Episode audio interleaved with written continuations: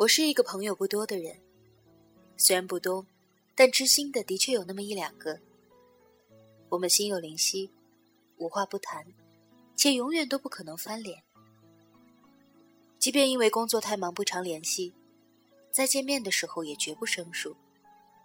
每念于此，我便能够心满意足，别无他求。你是不是以为我会这么说呢？其实不是的，我不打算这么说，因为这不是真的。我有那么一段时间特别爱说“发小”这个词，是从北京话里面偷学来的。每需要介绍我那几位关系比较好的老朋友，我都会说这是我发小。也不知道为什么，就觉得说发小的时候感觉特别的棒，牛气哄哄的，就好像在说我从小就没有孤单过一样。刚查了一下百度百科，里面这样解释发小：发小是北京方言，就是指父辈就互相认识，从小一起长大。大了还能够在一起玩的朋友，一般不分男女。但其实我没有发小，我口中的那几位发小就仅仅是我的高中同学。父辈们不认识，从小也没有一起长大，只不过恰巧进了同一所高中，同一个班级，玩的比较好，现在也还算有联系。之所以说发小，其实跟炫富是一个心态。只不过炫的不是财富，而是朋友。是的，在我这里有朋友是一件非常值得骄傲的事儿。不是有这么一句话吗？人越缺什么，就越爱炫耀什么。虽不能一概而论，但在这件事情上是成立的。可能我从骨子里就是一个非常怕寂寞的人吧。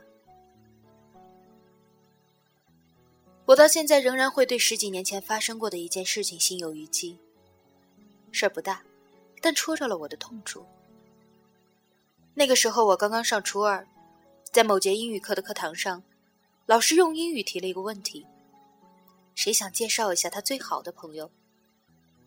没有人举手，我也没举，但我很不幸的被点了名。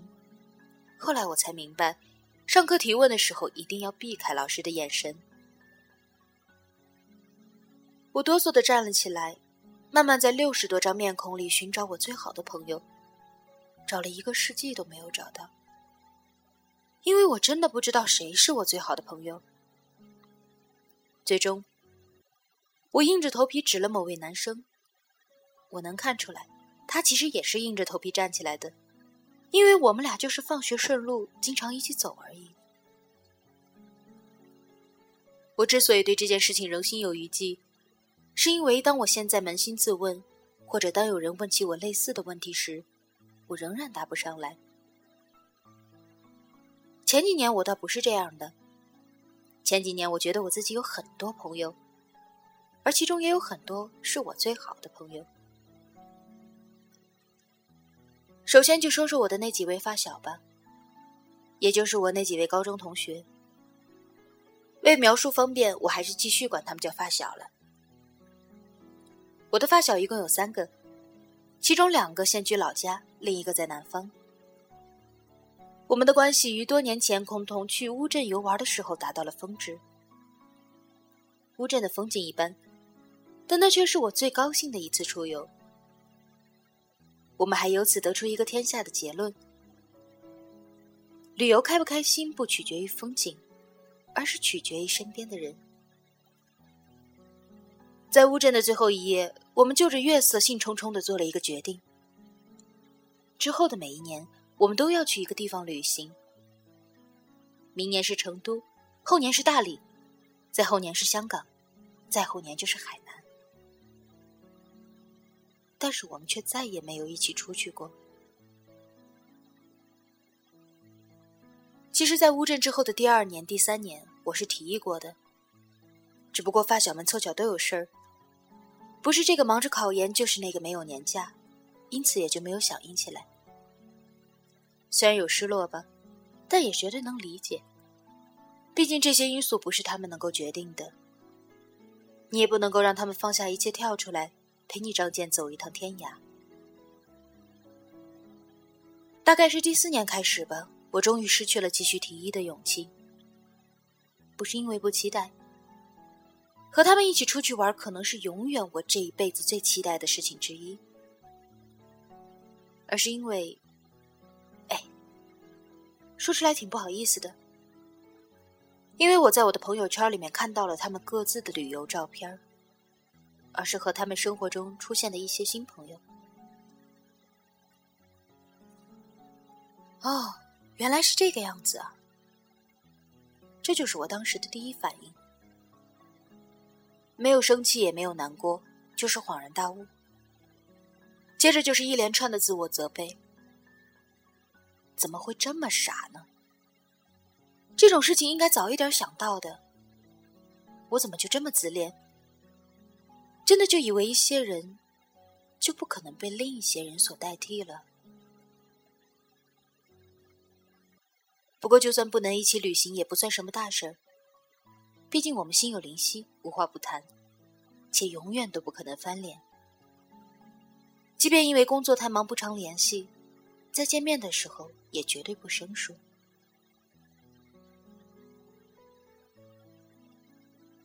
去年过年回家，因为各种机缘巧合，我终于把这几个发小凑齐了，大家很开心，也很兴奋。纷纷在群里面讨论要去哪里吃饭。终于，我们选了一家我们都曾经很喜欢的馆子，期待着这场意义重大的相逢。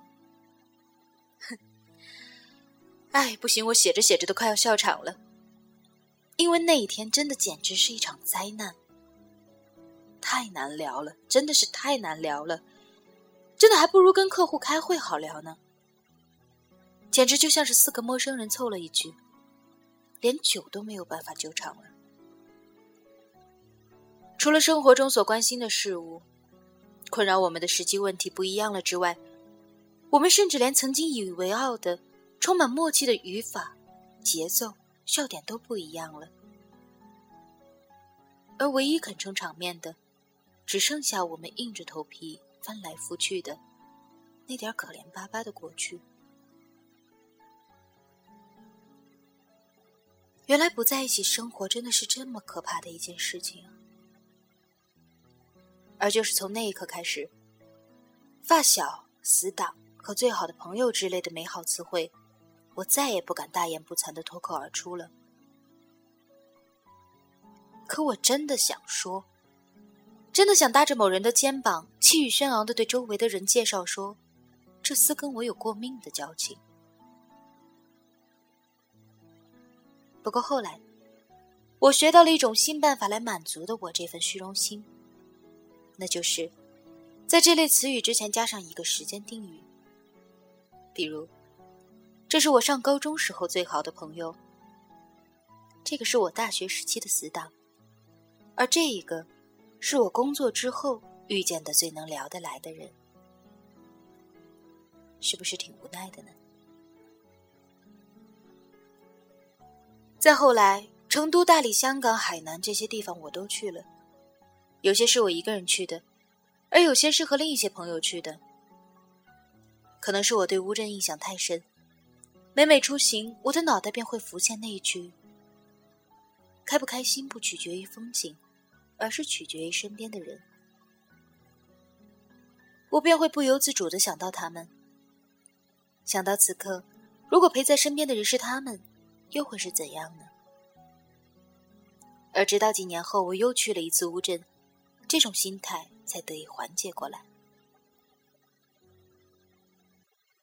去年夏天，我因为工作安排在上海多停留了几日，正巧有几个北京的朋友也在那边，我们便决定去周边自驾游。我挺莫名其妙的，也算是情理之中，我提议去乌镇。我说我去过乌镇，乌镇的月色很美，我想再去一次。他们也欣然同意了。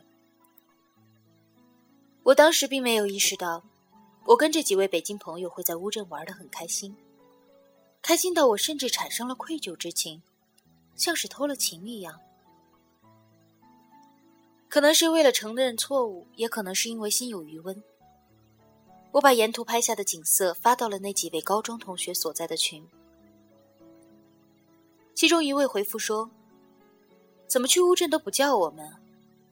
旁边配了一个撇着嘴、有些委屈的小表情。我回复说：“这次正好在附近，下次咱们一起去。”他们说：“一定啊。”但我知道，他们或许也知道。我们这辈子，可能都没有下次了。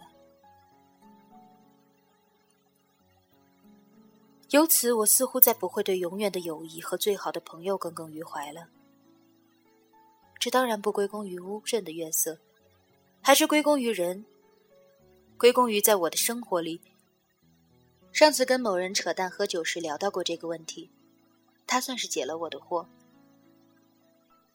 他说：“他跟后来认识的新朋友更有默契和感情，因为有的选的，好得过没得选的。那些在年少时因为上学顺路、坐同桌、住同一间宿舍而认识的朋友，当然会日久生情，甚至情分不浅。而等到这份牵系的由头消失，或者是当那段岁月结束，这段感情十有八九也就跟着完结了。”当然也有例外，这时由头就改叫做缘分了。缘分是三生有幸的事，不可强求。而我们后来认识的新朋友，多是因为三观相近、语法契合、兴趣爱好有交叉，彼此自主选择，成为了朋友。两情相悦的，总是要好过境遇安排的吧。按照在朋友面前添加定状语的说法，我后来认识的朋友该被称作“自我离开校园后在天南地北结识的，对黑暗惴惴不安的，对光明信誓旦旦的，以爱好为工作并且财力相当不适于窘迫的，能够随时喝酒胡闹到深夜，或者来一趟说走就走的旅行的。”以生活本身为乐趣，以自我成长为成就的，让我欣慰有这样美好的人存在，世界就还算是有救的一群人。其实我非常怕像失去老朋友那样，不知不觉又失去了他们。人与人之间的不知不觉，实在是一件太可怕的事情。相当于一场慢性的风道扬镳。虽然我深知，在尽头等待我们的很有可能依旧是失去和离别，但却还是会努力让大家在通往尽头的路途中走得再慢一些，努力让大家在平行甚至是背道而驰的方向上相逢的再多一些，彼此影响，彼此进步。在这条本该独行的孤单大道上有一个照应，甚至能说一句比较理想化的话吧，甚至能够老死互相往来。我相信很多人都应该和我一样吧，虽然永远被“永远”这个词扇着耳光，但也永远对“永远”这个词趋之若鹜。也因此啊。对于那几个我不敢再称作发小的高中同学，我总感觉到惋惜。虽然我们连坐在一起吃饭都无话可聊，这辈子也可能没有机会一起去旅行，但我可以肯定的是，我们绝对不是不在乎对方了，绝对不是。和那几个发小吃过那顿令人尴尬万分的晚饭之后。其中那位从南方赶回来的发小给我打了一个电话。我当时正走在回家的路上，天气依旧很冷，而我的心里却慌忙一热。发小对着电话喘着粗气，应该是酒劲儿还没过。我喂了好几声，他也没有开口。突然，他问了我一句话，听声音像是带着哭声。他问我。我们怎么了？听到这句话，我当时就不行了，一下子蹲了下来，在空无一人的大街上嚎啕大哭。我边哭边对他说：“我也不知道。”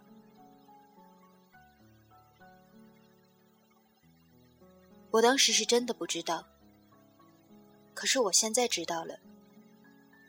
我们绝对是彼此在乎着的。从我们再次相见的那一刻，脸上露出的笑容和眼里发出的光就能够看得出来。这种一上来就想先来个拥抱、解解念想的热忱，假不了。只不过，我们不一样了。谁都没错，就是不一样了。相对于风一吹就散了的散沙，我们更像是降落到别处的种子，各自扎根，扎根于不一样的土壤。各自生长，生长成不一样的模样。今后也很有可能也会各自老去，消失于不一样的地方。但是有一些东西啊，却是老去也无法抹去的。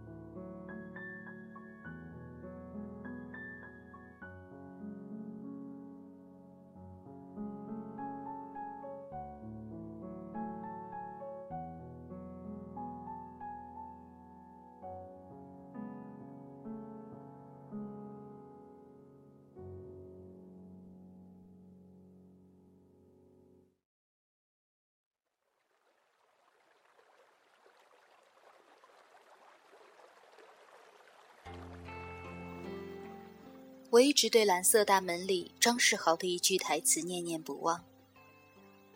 这句台词我引用过无数次。总是有东西留下的吧？留下什么，我们就变成什么样的大人。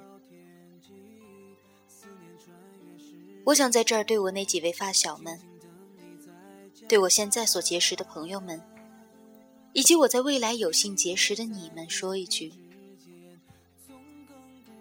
也许我们会相逢到老，也许我们会曲终人散，但无论怎样，我还是要谢谢你们，谢谢你们肯在我这里留下一部分岁月，也谢谢你们肯收下我的年华。我现在笑容这么开朗，一定是因为模仿了你当年的模样。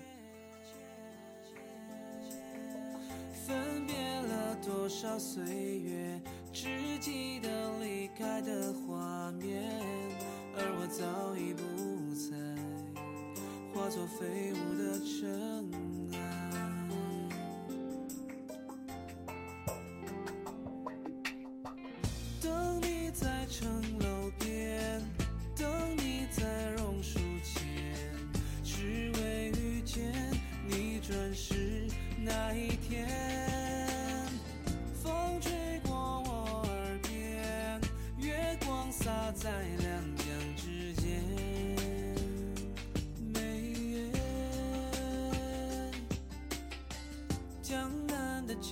山依旧美丽的传说在耳边天上天下的事自古仙人在身边那些如雪的往事都随风吹散在眼前就在转瞬之间。我从梦里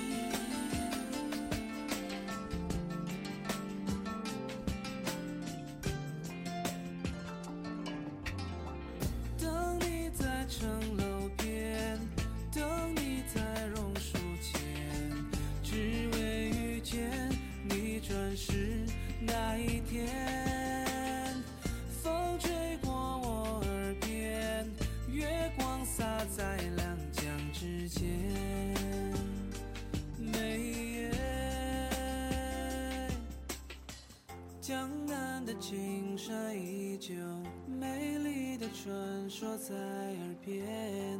天上天下的事，自古仙人在身边。